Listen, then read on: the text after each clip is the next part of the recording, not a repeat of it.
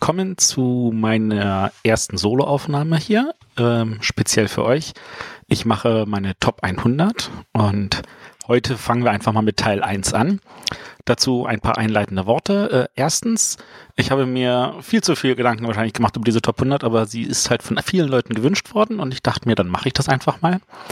Ich wollte auch selber mal ein Gefühl dafür kriegen, ob ich mir eine Top 100 zusammenstellen kann. Habe ganz, ganz viele Spiele zusammengeschrieben, die ich in eine Top 100 packen würde. War, wie zu erwarten, auf über 100 gekommen.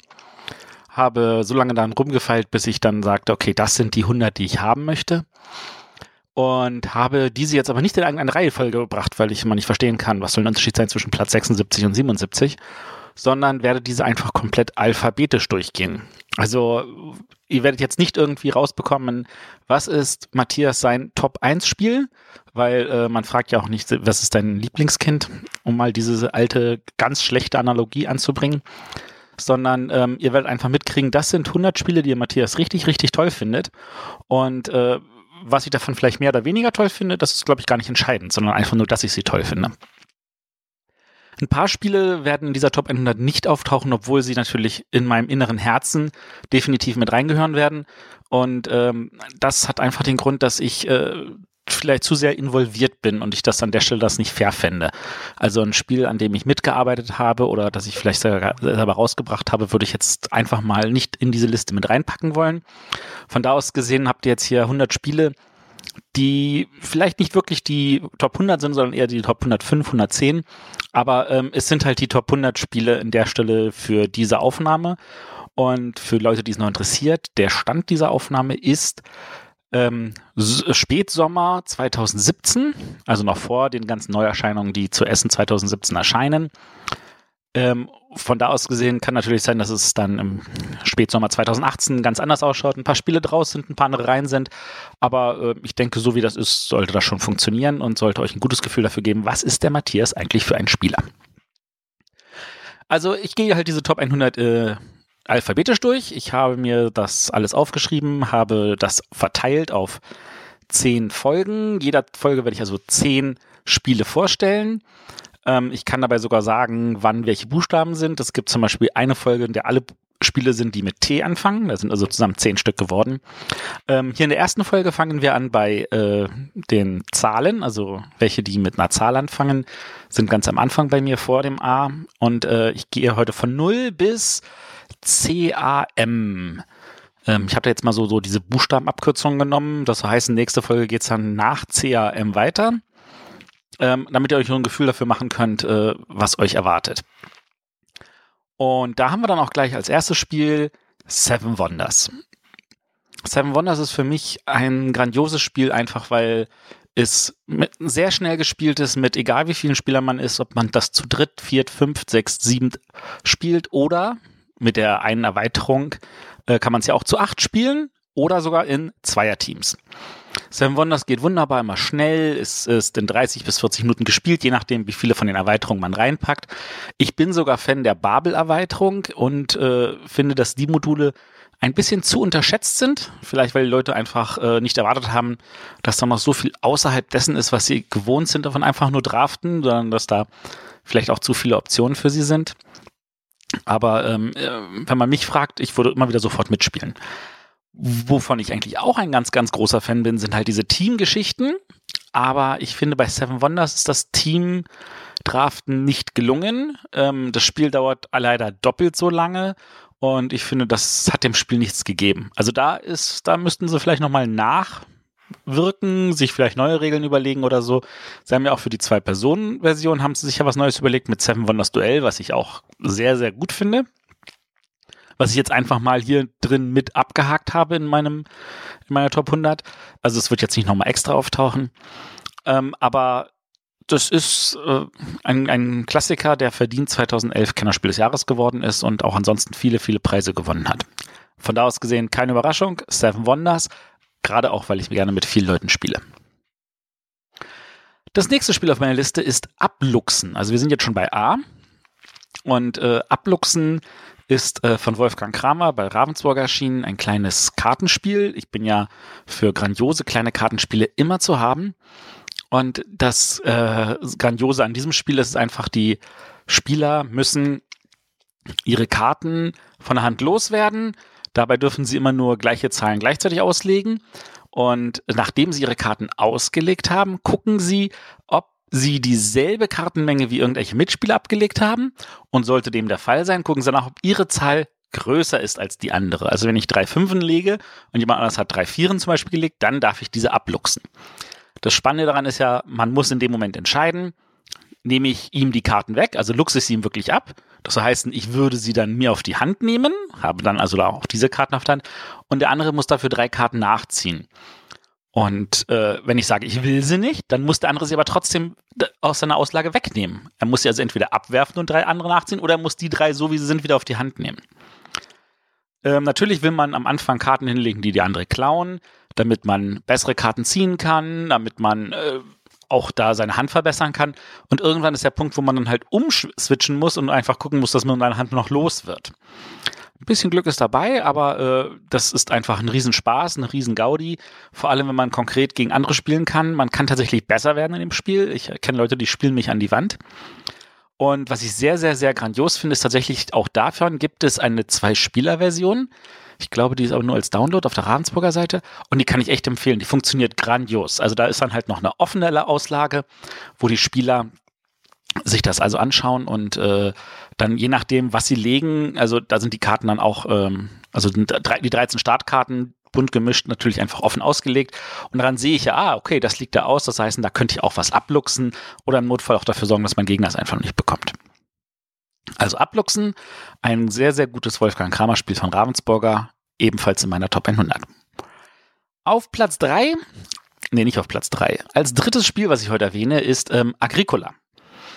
Agricola ist, ähm, ist, würde ich jetzt mal so sagen, definitiv ein Meilenstein in der Spielegeschichte. Und äh, der hat mich tatsächlich so sehr beeinflusst, ähm, dass wir halt ein Jahr lang eigentlich nur Agricola gespielt haben. Ich weiß, dass es in dem Jahrgang noch andere Spiele gab. Wenn man mich jetzt nach denen fragen würde, könnte ich sagen, ja, warte mal, es gab Tribun. Wir haben nämlich einmal gesagt, lasst uns mal was anderes als Agricola spielen, haben Tribun auf den Tisch gepackt, haben gesagt, so gut wie Agricola ist es nicht, haben es wieder weggepackt und nie wieder rausgeholt. Und das hat tatsächlich rund 12, 13 Monate gedauert, bis wir uns dann von Agricola loseisen konnten. Und dann haben wir halt Le Havre gespielt, was mehr oder weniger der technische Nachfolger von Agricola ist, zumindest in dieser ähm, Erntetriologie, die der Uwe Rosenberg da gemacht hat. Also Agricola, Uwe Rosenberg, das erste Spiel, das ähm, Clemens Franz illustriert hat, den ich auch sehr, sehr schätze und mag und äh, der auch schon damals bewiesen hat, was für ein Arbeitstier er ist, in welcher Geschwindigkeit er da die 300 Karten oder sowas illustriert hat. Das sind vielleicht nur kleine Zeichnungen, aber es sind tatsächlich 300 verschiedene Zeichnungen. Ähm, auch natürlich sämtliche andere Illustrationen und so. Und äh, der ist inzwischen halt ein viel gefragter Illustrator und Grafiker und macht da einen grandiosen Job. Ich bin immer noch sehr glücklich, dass Clemens meinen allerersten Brettspiel-Adventskalender illustriert hat. Und in Agricola hat er auch schon gezeigt, wie viel er versteht, also davon dafür zu sorgen, dass man eine gute Auslage hat. Was bedeuten die einzelnen Symbole? Wie kann man sicherstellen, dass das einheitlich gemacht ist? Was da in der ersten Auflage noch nicht so ganz war, war die Formulierung der Karten, aber inzwischen gibt es ja eine Neuauflage. Und äh, auch das ist, das Spiel ist ja äh, wirklich in verschiedenen Ebenen, also für Familienspieler, so wie den Arne, wo äh, dann also die ganzen Anschaffungen weggelassen werden, äh, beziehungsweise die ganzen Ausbildungen ähm, und natürlich auch für Kenner wie uns mit Weltmeisterschaftsdecks und verschiedenen Strategien, die man rangehen kann, es ist solo spielbar und auch das hat eine Frau und auch ich ab und zu ähm, wirklich ausführlich gespielt, weil es einfach total spannend ist zu gucken, wie kriegt man das mit den ganzen Karten hin, wie viele Punkte sind möglich, welche Kombination von Karten gibt einem wie viele Punkte, was könnte für eine Strategie sein, ob man sich jetzt da zufällig Karten gibt oder ob man sagt, ich suche mir mal die raus, wo ich glaube, dass ich vielleicht noch mehr Punkte holen kann. Das ist tatsächlich alles sehr, sehr spannend und eine Herausforderung und äh, das hat uns, wie gesagt, lange, lange nicht losgelassen. Inzwischen habe ich Agricola tatsächlich länger nicht mehr gespielt. Ähm, es ist irgendwann als App rausgekommen von denselben Machern, die auch ähm, einige andere sehr, sehr gute Apps gemacht haben, unter anderem die App für Twilight Struggle und für Lords of Waterdeep, also von Playdeck. Die sind bekannt geworden mit der Ascension App. Die ist auch richtig gut. Äh, auf jeden Fall an der Agricola-App, da gibt es vielleicht Sachen, wo man sich drüber beschweren könnte, weil die Illustration nicht eins zu eins übernommen wurde. Aber sie ist dem Medium angepasst und äh, wenn man das ein, zwei Mal gespielt hat, stellt man fest, das ist tatsächlich sinnvoll, wie sie es gemacht haben. Und ich habe auf jeden Fall sehr, sehr viel Freude daran, auch damit zu spielen. Ich weiß gar nicht, ob die noch aktuell ist, ob sie auf die neueste Version von Agricola schon geupdatet wurde. Ähm, ich müsste vielleicht tatsächlich mal wieder Agricola spielen, ist schon wieder länger her, aber es ist tatsächlich so oft von mir gespielt worden und so gut in Erinnerung, dass es aus meiner Top 100 wahrscheinlich so schnell auch nicht rausfliegen kann. Also an der Stelle Agricola von Uwe Rosenberg, erschienen bei Lookout Spiele. Das nächste Spiel ist, ähm, ja, da könnte man jetzt natürlich drüber streiten, ob das tatsächlich in den großen Bereich der Brettspiele, Gesellschaftsspiele passt, aber wir fassen das einfach mal so mit rein. Ähm, es ist ein LCG, es ist Android Netrunner. Ich habe damals ja in den 90ern mit Magic auch angefangen, Sammelkartenspiele zu spielen. Ich habe auch meine beruflichen Werdegang in dem Bereich äh, stark intensiviert gehabt und äh, viele, viele, viele, viele Jahre lang äh, in dem Bereich gearbeitet. Und ähm, LCGs ist halt so der Bereich, der, der das Ganze für mich noch spielbar macht und indem man halt nicht noch äh, unheimlich viel kaufen muss und äh, tauschen muss und ähnliche Sachen, sondern sich auf das konzentrieren kann, was ich halt gerne mache, nämlich spielen. Ähm, LCGs nehmen trotzdem viel Zeit ein, das Deck bauen, das Testen und so. Das macht total viel Spaß. Und gleichzeitig hat man halt dieses tolle Gefühl so, oh, jeden Monat kommt ein kleines Päckchen, 20 neue Karten. Das kann tatsächlich das Meta ordentlich verändern. Ähm, aber es diese viele Zeit hat man halt auch nicht immer. Also ich habe eine Android Netrunner sehr, sehr viel gespielt. Momentan komme ich kaum noch dazu, was mich sehr, sehr traurig macht. Aber wenn ich mal wieder Zeit habe, dann gehe ich trotzdem ab und zu im Laden vorbei, habe vielleicht nicht die neuesten Decks dabei, aber setze mich hin, lass mir zeigen, was die an neuen Decks da aktuell gibt und habe einfach Freude daran, es wieder zu spielen. Und ähm, das macht Android Netrunner für mich auch zu, an, an der Stelle sehr, sehr stark, weil es ist halt im Gegensatz zu den ganzen anderen Spielen, wo es einfach geht, ja, du bist hier dieses, du bist jenes und so weiter, macht mich vor allem das Setting an. Ich bin ein großer Cyberpunk-Fan. Ich habe Neuromancer damals in den 80ern verschlungen. Ich habe fast alles von William Gibson gelesen, von Neil Stevenson, von den ganzen anderen, äh, Philip K. Dick. Ähm, also da habe ich tatsächlich, als ich noch Bücher gelesen habe, diese sehr, sehr, sehr gerne gelesen und auch sehr viel gelesen. Und die andere Sache ist die, es ist etwas, was, was ich mir nie hätte vorstellen können, dass es sowas gibt, zumindest in den 90ern nicht, wo ich ja noch relativ wenig Spiele kannte. Ähm, und da, wo das erste damals noch als Sammelkartenspiel rauskam, ähm, es ist äh, asymmetrisch. Das soll heißen, die beiden Spieler, die das Spiel spielen, haben verschiedene Regeln. Und zwar Asymmetrie auf einem Niveau, das sehr, sehr hoch ist. Also Karten, die der eine drin hat, kann der andere nicht drin haben. Es gibt Karten, die sehen, wenn man sich die anguckt, sagt man, okay, das ist eigentlich die identische Karte, nur für die verschiedenen Seiten. Aber ich würde mal sagen, das ist so wirklich die allergeringste Zahl. Also von den 1000 Karten oder sowas, die es gibt, äh, oder etwas mehr als 1000 verschiedenen, die es inzwischen gibt, sind das vielleicht fünf bis zehn maximal. Der ganze Rest ist definitiv komplett unterschiedlich und diese Unterschiedlichkeit macht das auch total spannend, weil, äh, also sagen wir herausfordernd, weil die eine Hälfte der Spieler muss das natürlich äh, muss, wenn, wenn sie das neu lernt, müssen sie effektiv zwei Regelsätze lesen, lernen, nämlich den, den die eine Seite spielt und den, den die andere Seite spielt. Und man muss beide lernen, damit man selber weiß, was man eigentlich macht. Man muss aber auch beide spielen, weil wenn man immer nur eine Seite spielt, dann kommt man nie in das Gefühl, was eigentlich der andere macht und äh, hat Schwierigkeiten, das zu verstehen. Und die eine Seite spielt fast alles verdeckt, muss also viel bluffen, die andere Seite muss aggressiv spielen und muss immer wieder angreifen. Und äh, da sind viele Möglichkeiten drin und ich finde, der Lukas Litzinger hat das ähm, in der Neuauflage, die ja nun vor ein paar Jahren rauskam, auch, auch schon wieder fünf Jahre her, hat das richtig, richtig gut überarbeitet, hat richtig spannende Ideen reingebracht, ähm, wie er die einzelnen Sachen haben möchte, wie er das Balancing haben möchte. Ähm, und da habe ich eigentlich gesagt, eine große Hoffnung, dass da noch viel passiert. Ähm, inzwischen gibt es aber auch schon wieder ganz, ganz viele Sets und wer jetzt Angst hat, ah, einsteigen, da gibt es so viel, dem kann ich sagen, dass die ersten beiden äh, Cycles, also die ersten zwölf Päckchen äh, jetzt rausrotieren. Die sind also nicht mehr turnierlegal. Natürlich kann man privat mit denen immer noch spielen, aber wenn man sagt, ah, ich möchte mal näher reinschauen, da sind schon mal zwölf Päckchen weniger, die man sich in dem Sinne anschauen muss. Ähm, also von mir immer noch eine ganz, ganz dicke Empfehlung. Android Netrunner, LCG. Ähm, und wenn jemand äh, irgendwo ist, ich war jetzt im Februar war ich in Lieberhausen und da hatte ich meine Decks natürlich trotzdem im Gepäck, auch wenn ich das wahrscheinlich selten spiele, aber da war zufällig jemand und wir haben uns den einen Abend hingesetzt und haben das zusammen gespielt und hatten echt, echt viel Freude dran. Hat mich sehr gefreut ähm, und ich werde auch zukünftig immer wieder Decks irgendwo dabei haben.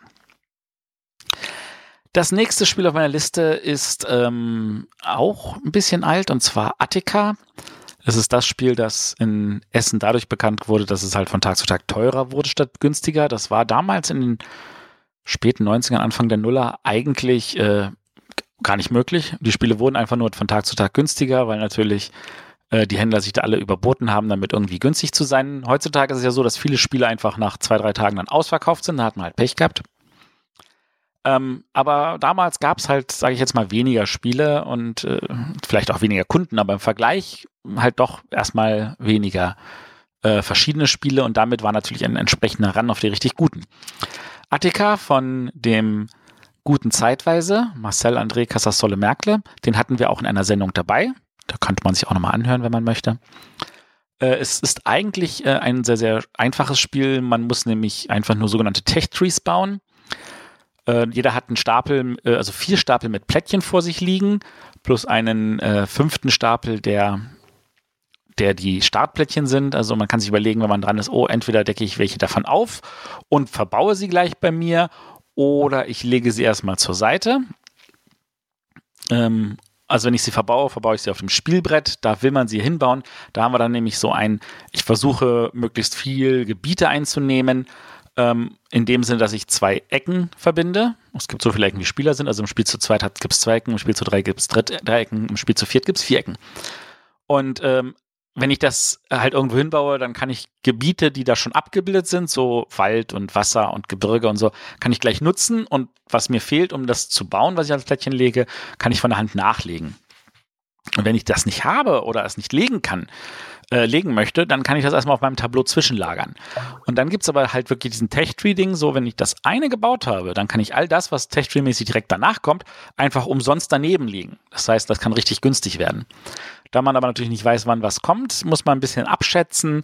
Und das funktioniert, finde ich, auch heute noch ganz, ganz hervorragend. Also wer mal irgendwo ein Attika sieht, einfach zugreifen. Das lohnt sich auf jeden Fall. So, damit sind wir mit den A's auch schon durch. Ähm, dann kommen wir tatsächlich jetzt zum B. Und da ist ein Spiel, das ich wahrscheinlich so mm, nie gekauft hätte, wenn man mir nicht die Regeln erklärt hätte. In diesem Fall hat sie mir der Autor erklärt. Und zwar Blood Rage. Da gab es einen schönen Kickstarter, den hatte ich gesehen, den hatte ich ignoriert. Da dachte mir so, oh, irgend so ein äh, Mary Trash mit viel, viel Plastik und irgendwelchen dämlichen Würfelorgien und so. Aber das Spiel hat gar keine Würfeln. Ähm, und zwar geht es darum, dass wir Wikinger sind und dass wir natürlich wie man das thematisch gerne haben möchte, uns gegenseitig irgendwie den Schädel einschlagen, weil ehrenvoll im Kampf sterben ist ehrenvoll für äh, Zeus, ähm, nee, nicht für Zeus. Zeus ist ja die Griechen. Für Odin. Für Odin äh, nach Valhalla gehen und dort ähm, dann ganz viel Ruhm bringen für den eigenen Clan. Äh, dazu hat jeder Spieler drei entscheidende Leisten. Also wir machen sogenannte Plünderungsaktionen, und wenn wir erfolgreich plündern, kann sich einer dieser Werte erhöhen. Das können entweder die, die Wut sein. Wut ist sowas wie Währung. Also alles, was wir machen wollen, müssen wir mit Wut bezahlen. Es gibt Sachen, die kosten nur wenig Wut. Es gibt Sachen, die gibt viel Wut. Und wenn wir unsere Wutleiste verbessern, heißt das, dass wir in der nächsten Runde mehr Wut haben. Ähm, da gibt es dann aber auch die Äxte. Äxte sind das, was einem Ruhm gibt. Ähm, das heißt, wenn ich also ähm, wenn ich irgendwo erfolgreich plündere, kriege ich dafür Ruhmespunkte und wer am Ende die meisten Ruhmespunkte hat, gewonnen. Das heißt, ich will natürlich auch möglichst viel Ruhm kriegen für jede einzelne Plünderung, damit ich weniger Plünderung machen muss oder damit ich mehr Punkte habe, wenn ich dann mal plündere. Und das dritte sind die Hörner. Das gibt an, wie viele Figuren ich auf dem Feld habe. Ist natürlich klar, dass wenn ich mehr Figuren habe, ich auch eher mal das machen kann, was ich machen möchte, nämlich irgendwie mich überall reinsetzen und vielleicht noch mehr Leute dabei auch sterben sehen, äh, damit ich dafür auch nochmal Ruhm kriege. Ähm, deswegen das hatte der ähm, Eric Lang hatte das wirklich ganz, ganz grandios erzählt und hat erklärt, naja, du willst viel machen, also brauchst du viel Wut, deswegen ist Wut das Wichtigste. Naja, du willst viel Ruhm kriegen, weil nur wer Ruhm hat, hat gewonnen, deswegen ist, äh, sind Äxte das Wichtigste. Und du willst viel machen, deswegen, weil du auch viel Ruhm und alles kriegen möchtest, deswegen sind Hörner das Wichtigste, weil sonst hast du ja nichts auf dem Feld. Und genauso spielt sich das auch und man kann tatsächlich das Spiel gewinnen, egal auf welche dieser drei äh, Achsen man zuerst sich vorwärts bewegt und versucht, irgendwelche Schwerpunkte zu legen. Aber ähm, das Spiel lebt vor allem dadurch, dass der eigentliche Hauptmechanismus nämlich über Karten gesteuert wird. Wir draften jede Runde. Dabei ist in jeder dieser drei Runden, die es gibt, das sind nur drei Runden, das spielt sich in an, ungefähr anderthalb Stunden, ähm, kriegt man halt einen neuen Kartenstapel. Man draftet, jeder kriegt acht Karten, draftet davon sechs, den Rest geht raus. Und dann spielt man diese Karten runter. Wenn es zu einem Kampf kommt, legt jeder eine von seinen Handkarten. Der Gewinner muss seine Karte wegwerfen. Die Verlierer dürfen ihre wieder auf die Hand nehmen. Und man kann jede Karte für den Kampf legen, selbst wenn es keine Kampfkarte ist. Man muss nur damit leben, dass wenn man den Kampf gewinnt, man die Karte los ist. Das ist halt die Bezahlung dafür, dass du erfolgreich geplündert hast und oder dass du Ruhmespunkte kriegst. Und das ist auch so ein spannender Punkt. Also, ähm, wenn jemand versucht zu plündern und es kommt zu einem Kampf, weil ich sage, hey, hier, ich setze mich dagegen und ich gewinne das, dann kriege ich zwar Ruhmespunkte für den erfolgreichen Kampf, aber ich habe es nicht geplündert. Nur der, der die Plünderung startet, kann auch dann Gebiet plündern. Das heißt, es kann in manchen Gebieten öfter zu einem Kampf kommen und das kostet dann vielleicht einem auch manchmal mehr Kampfkarten. Das Spiel unterstützt aber mit seinen ganz, ganz vielen verschiedenen Arten verschiedene Strategien. Man kann sowohl gewinnen, ohne auch nur einmal zu kämpfen, ne? ganz viel kämpfen, ganz viel sterben, ganz viel nicht sterben. Ähm, es gibt Strategien über die Meerestiere, es gibt Strategien über die Monster, es gibt Strategien über viel bewegen, es gibt Strategien über viel rekrutieren. Da ist tatsächlich einiges drin und ohne dass das Spiel deswegen jetzt schon irgendwie viele Erweiterungen gehabt hätte, um genau zu sein, es hat eigentlich nur eine Erweiterung und selbst die finde ich jetzt noch nicht mehr so entscheidend. Genau, das ist Blood Rage, erschienen bei Simon vom Guillotine Games Studio ähm, und von dem guten Eric Lang. Da freue ich mich übrigens auf den Nachfolger Rising Sun, weil er sagte so, für ihn ist Blood Rage so das, was er aus Risiko machen würde und Rising Sun ist das, was er aus Diplomacy machen würde. Aber lassen wir uns mal überraschen, wie er das sieht. Das nächste Spiel auf meiner Liste ist äh, Bonanza, aber nicht irgendein Bonanza, weil da gibt es ja auch tausende von Päckchen, sondern vor allem das Bonanza-Würfelspiel. Das finde ich abgöttisch gut. Das ist richtig, richtig grandios geworden. Es ist ein kleiner Kartenstapel und ein paar Würfel, um zu sagen sieben. Da gibt es drei dunkle Würfel und vier helle Würfel. Auf den dunklen Würfeln ist immer dieselbe Verteilung von Symbolen, auf dem hellen entsprechend auch. Und jeder kriegt einfach zwei Karten, eine obere, die er versucht stückchenweise zu erfüllen, eine untere, von denen er weiß, okay, wenn ich die fertig erfüllt habe, dann fange ich, mache ich mit der unteren weiter. Ich weiß also schon mal, was auf mich zukommt an Aufgaben. Das ist aber auch die, die man so stückchenweise hochschiebt und das, was man erfüllt zu haben, abzudecken, damit man auch sieht, wie weit man bei der oberen Karte schon ist. Und das Klasse wirklich klasse Sache an Bonanza ist ja eigentlich, dass immer jeder dabei ist. Also selbst der Spieler, der dran ist, normalerweise Bonanza, der sagt ja, hier komm, jetzt lasst uns tauschen, ich kann folgendes bieten, was könnt ihr mir geben, ich suche dieses, jenes, sonstiges. Äh, jeder ist immer irgendwie involviert und das macht das Spiel sehr schnell und sehr sch äh, schön. Und beim Bonanza-Würfelspiel ist es genauso es ist etwa weniger tauschen, sondern es ist einfach, hey, ihr kriegt jeder was, aber natürlich sind alle aufmerksam und gucken und schauen, was der andere macht.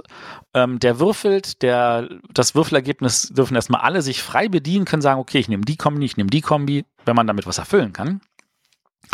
Und die Würfel, die dann keiner genommen hat, die legt man, also beziehungsweise die Würfel, die dann der, der gewürfelt hat, darf dann mindestens einen, aber natürlich auch beliebig viel weitere, in die Mitte aufs Feld legen und den Rest darf er neu würfeln. Und dann dürfen sich wieder erstmal alle dran bedienen. Und wenn man alle Würfel aufs Feld gelegt hat, dann darf derjenige, der dran ist, die seine Würfel einsetzen und auf seinen Aufgaben entsprechend hochgehen. Das spielt sich schnell. Äh, man bestimmten, wenn man mindestens vier Aufschritte, glaube ich, erfüllt hatte, kriegt man dafür eine Münze, ab fünf sogar schon zwei, ab sechs drei, ab sieben vier. Äh, das so heißen, da muss man natürlich abschätzen, so, oh, das muss ich mal alles schaffen, so will ich jetzt noch gucken, dass ich die vierte schaffe. Das sind natürlich auch dann schwerere Aufgaben. Oder sage ich, ach, verzichte ich darauf, da unten kann ich gleich wieder zwei erfüllen, dann bin ich schneller am nächsten, da sind wieder einfache Aufgaben. Das alles abzuschätzen ist schwierig. Das ist natürlich auch ein bisschen Glücksspiel, weil da die Würfel mal so kommen, mal so kommen.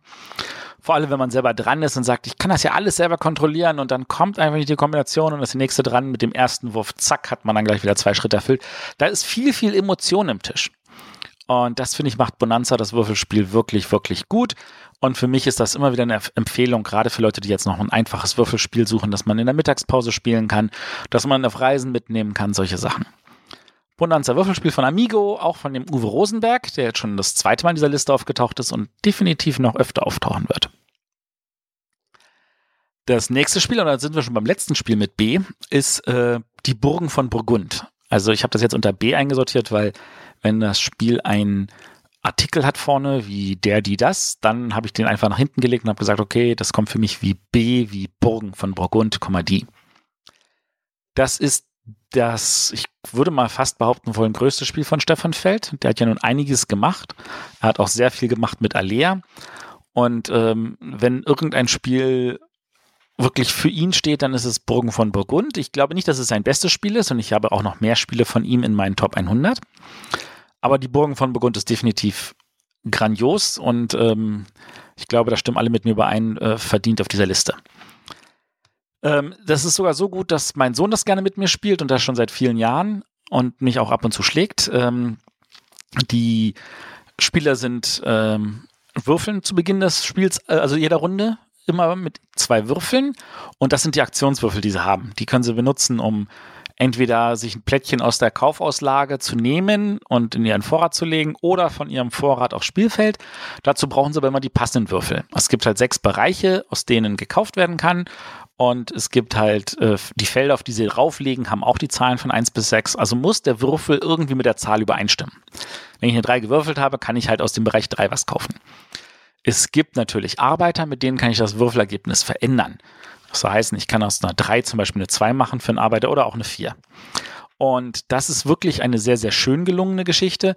Ähm, die Würfel sind an der Stelle rund. Das soll heißen, wenn ich von der 1 1 abziehe, bin ich bei der 6, beziehungsweise wenn ich eine 6 1 drauf addiere, bin ich wieder bei der 1.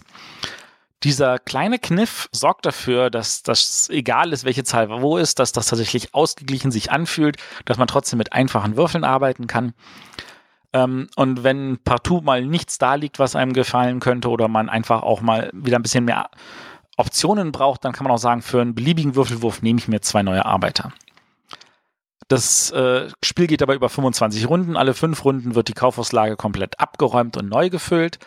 Äh, es gibt auch Plättchen, die liegen in der Mitte. Das sind die sogenannten schwarzen Plättchen. Die darf man nur kaufen für Silbermünzen. Um an Silbermünzen ranzukommen, muss man Minen haben oder man muss Waren verschiffern. Um an Waren ranzukommen, muss ich Schiffe bauen und das sorgt aber auch dafür, dass ich dann früher dran bin. Äh, man möchte natürlich gerne früher dran sein, weil man dann eher die gute Auswahl hat und sich die besten Plättchen schon mal greifen kann. Manchmal möchte man aber auch einfach nur letzter sein, weil es einem egal ist, weil es einfach zu viel Anstrengung kostet. Es gibt Strategien über Tiere, indem ich versuche, möglichst viele gleiche Tiere zu sammeln. Es gibt Strategien über ähm, Gebiete. Ich versuche möglichst viele Gebiete zu füllen. Es gibt Strategien über Farbfüllungen. Also ich versuche möglichst viele der gleichen Farbe, also der gleichen Gebietsart zu füllen. Es gibt Möglichkeiten über, ich versuche möglichst viele von den gelben Plättchen einzusammeln, die zusätzliche Siegpunkte geben und davon möglichst viele dann auch gleich zu erfüllen. Ähm, also man sieht, es gibt verschiedenste Strategien und zum Teil muss man strategisch dabei vorgehen, zum Teil muss man aber auch taktisch anpassen, wenn der Mitspieler einem was weggenommen hat oder auch nicht. Ähm, dabei finde ich ganz interessant, viele, viele spielen das am liebsten zu zweit, weil die Downtime dann wohl geringer ist. Ich hatte ehrlich gesagt, das ist ein Spiel, wo ich noch nie ein Downtime-Problem hatte. Ich spiele das tatsächlich am liebsten zu viert, weil dann alle Plättchen ins Spiel kommen. Also im Spiel zu zweit oder dritt, da kommen ja ein paar Plättchen nicht rein ähm, so dass man nicht immer genau weiß, ähm, kommt jetzt das Plättchen oder jenes oder dieses Plättchen, äh, was bestimmte Strategien deswegen aushebelt. Im Spiel zu viert sind immer alles da. Ähm, es ist dann trotzdem natürlich nicht einfacher, diese Strategien durchzukommen, weil ein anderer Spieler einem was wegnehmen könnte, aber man kann eher darauf planen. Und äh, ich muss ganz ehrlich sagen, also wenn irgendjemand sagt, hast du ein tolles Würfelspiel, was vielleicht ein bisschen über dem ist, was andere Würfelspiele machen, dann würde ich immer die Burgen von Burgund erwähnen oder wie wir es alle liebevoll nennen, Bubu. Ähm, es gibt auch ein Bubu-Kartenspiel, was ich interessant finde, weil das da winzige kleine Karten drin hat, eine kleinere Schachtel, aber deutlich mehr Platz auf dem Tisch braucht. Das hat mir ehrlich gesagt nicht so zugesagt. Wollte an der Stelle erwähnen. Es gibt auch dann demnächst Burgen von Burgund Würfelspiel. Das habe ich noch nicht gespielt. Da bin ich aber neugierig drauf. So, jetzt wieder was Einfacheres. Wir sind schon bei C und zwar Kakao. Bei Kakao geht es darum, dass wir in einem Urwald versuchen, äh, Kakao zu finden und den auf Märkten zu verkaufen und am Ende das meiste Gold zu haben. Und Gold heißt an dieser Stelle gleich Siegpunkte. Äh, dabei geht es darum, dass wir unsere eigene äh, Ortschaft natürlich auch mit Wasser versorgen und äh, die ganzen Arbeiter entsprechend irgendwie einschicken. Das, dabei ist es im Grunde eigentlich doch nur ein einfaches Legespiel. Es gibt sowohl äh, spielerabhängige Legeplättchen, die haben auf ihren vier Kanten äh, 0 bis 3 kleinen Mannequin, beziehungsweise mit der zweiten Erweiterung, die demnächst kommt, hat man auch mal vier.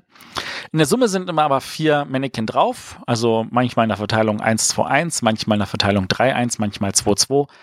Ähm, und die werden einfach angelegt an Plättchen, die da im Spielmitte liegen. Und je nachdem, äh, wenn da zum Beispiel zwei Spielerplättchen liegen, so Kant, äh, Ecke an Ecke, dann kommen an die beiden Kanten dazwischen gleich das nächste Plättchen vom Nachziehstapel, wo man aber auch aus zweien aussuchen darf. Das ist tatsächlich etwas schwieriger zu erklären, als ich dachte, wenn man das nicht gleichzeitig zeigen kann. Ähm, aber es ist dann eigentlich relativ einfach. Ähm, die Spieler äh, legen halt so an, dass sie da möglichst viele Boni, die durch die Urwaldplättchen, die ausgelegt werden, für sich beanspruchen können und den anderen möglichst wenig davon zu gönnen.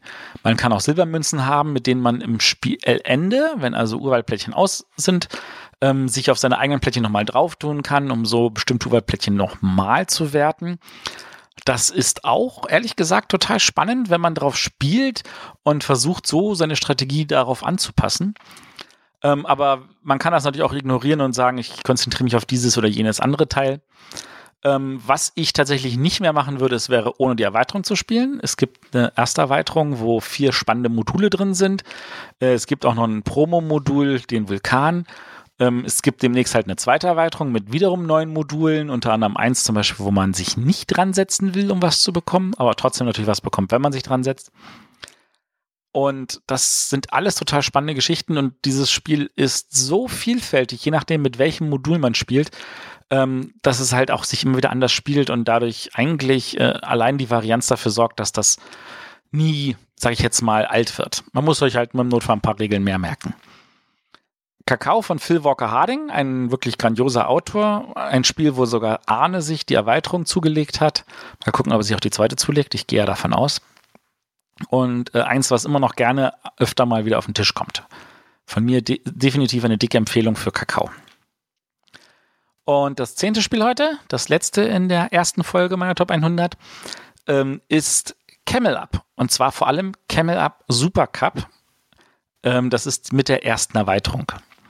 Camel Up ist Spiel des Jahres 2014 geworden wie ich finde, verdient. Das hätte ich am Anfang nicht gedacht, weil ich habe natürlich ein bisschen für die nominierten Konzept äh, die äh, Händchen gedrückt, weil das haben wir vor der Spiel des Jahresverleihung am häufigsten gespielt. Ich habe jetzt so im Nachhinein betrachtet Camel Up deutlich öfter gespielt, deutlich, deutlich öfter. Und äh, das liegt einfach daran, dass es auch viel, viel zugänglicher ist, auch nochmal als Familienspiel. Also ich habe es mit den Kindern spielen können, wir haben es mit ganz vielen anspielen können. Und die Tatsache, dass man das mit locker mit sieben Leuten spielen kann, ohne dass es sich irgendwie nach Downtime anfühlt, ist richtig, richtig grandios. Ähm, dabei ist es ist so eine schöne Würfelpyramide in der Mitte, da sind fünf Würfel drin, am Rand sind fünf Kamele in den entsprechenden Würfelfarben. Wenn ein würfelt, äh, dreht man die Pyramide um, ein Würfel fällt raus, dann bewegt man das Kamel um eins, zwei oder drei Schritte. Das sind auf dem Würfel sind nur die Zahlen 1, 2, 3, gleich oft vorhanden. Und wenn alle Würfel raus sind, gibt es eine kleine Zwischenwertung und dann wird geguckt, wer hat auf was gewettet. Und das ist nämlich der spannende Teil. Man kann statt zu würfeln, kann man nämlich Wetten legen. Kann sagen, oh, ich glaube, der ist erster oder äh, nein, der ist erster. Oder ich kann auch sagen, hey, ich möchte sagen, was ganz am Ende, nachdem das Ding nämlich komplett einmal rumgewandert ist, wer dann erster ist oder wer dann letzter ist.